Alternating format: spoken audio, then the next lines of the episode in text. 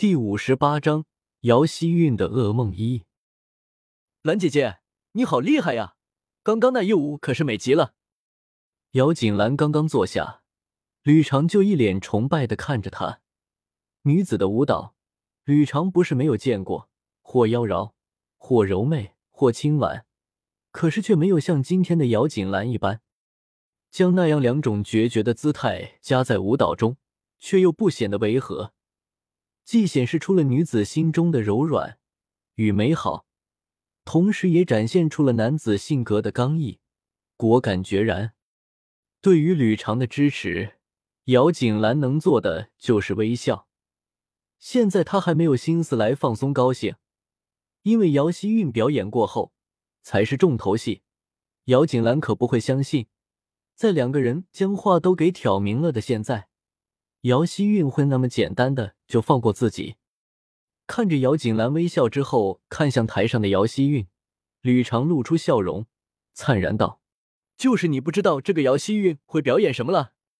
不过我相信，怎么也越不过姐姐去的。”在京城里女子的所修习的才艺中，无非琴棋书画之流的，而这里面要说最有表演性的，自然要以舞蹈了。而吕长相信。在看过了姚锦兰那么震撼的义舞之后，只好姚希韵不是一个笨的，就不会再选择舞蹈了。毕竟，如果两个人同时都表演舞蹈的话，很容易高下立分的。一个弄不好，就是真的贻笑大方了。吕长想的没有错，姚希韵选择的是弹琴。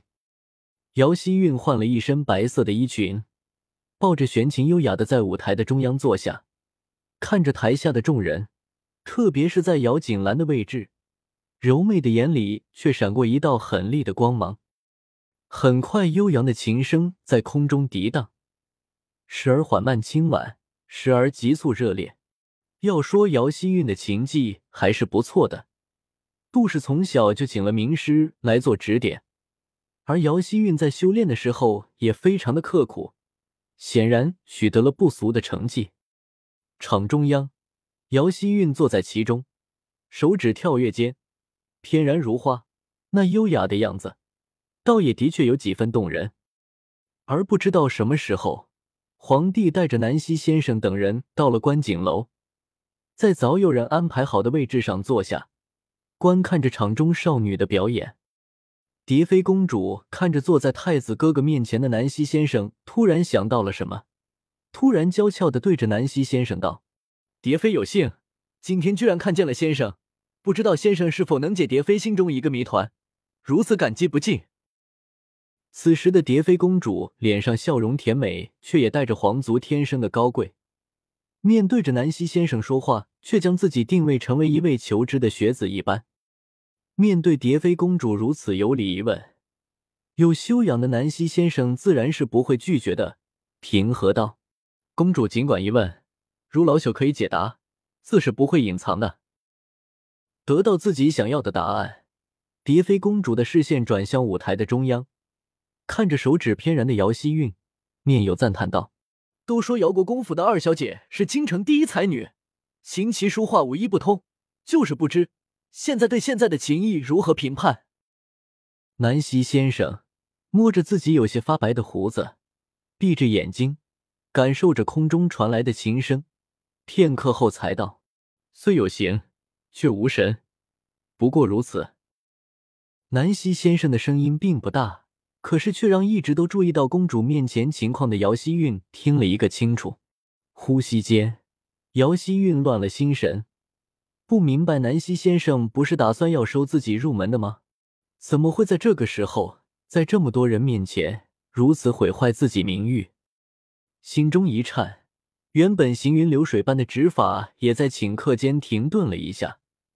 虽然他很快就调整了心神，指法也恢复如初，可是，在场上的大多都修习过琴艺，虽然不全都是绝顶，但是对于姚希韵如此明显的错误，还是可以感知的。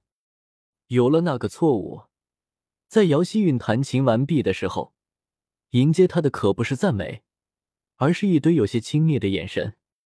脸上露出一个委屈的神色，姚希韵怎么都不明白，南希先生为何要如此对待自己？而高台上的蝶妃公主显然对这个结果是非常满意的，故意提高了声音，再次向南希先生展示自己也是京城众位闺秀的疑惑：为什么南希先生会决定在这个时候收最后一名弟子，而且还是一名女子的姚希韵？如果时间可以重来，那么姚希韵今天怕是装病都不会来到这个地方的。因为今天的开始，是他所有噩梦的源头，他所有的骄傲，所有的好运都会在今天终结。可是这个世界上没有那么多如果。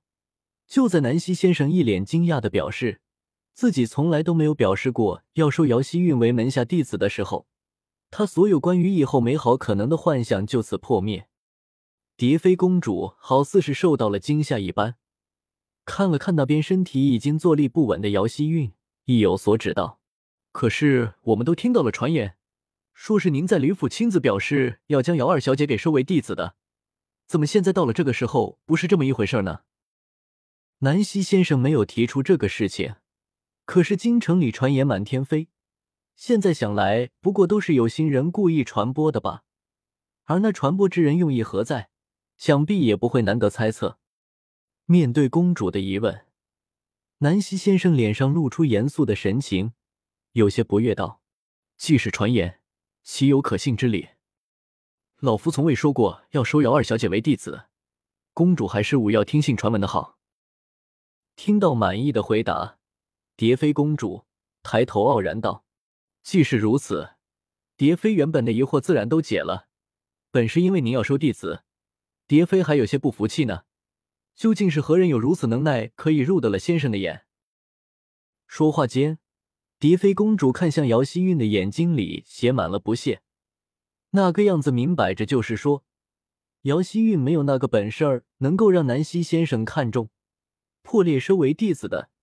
京城里所谓的第一才女也不过如此罢了。如此赤裸裸的羞辱与打击，让台下的姚希韵的身体不住的颤抖。那抖动的模样都让身边的人担心，是不是再来一个打击，他就会直接晕过去了？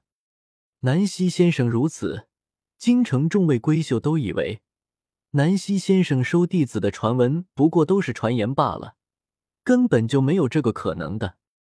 可是却没有想到，南希先生不住的摇头，脸上却露出一个满意的笑容，笑道：“非也，老夫的确是要收弟子一名。”本也是姚国公府的人，倒是不知被人曲解成了这个模样。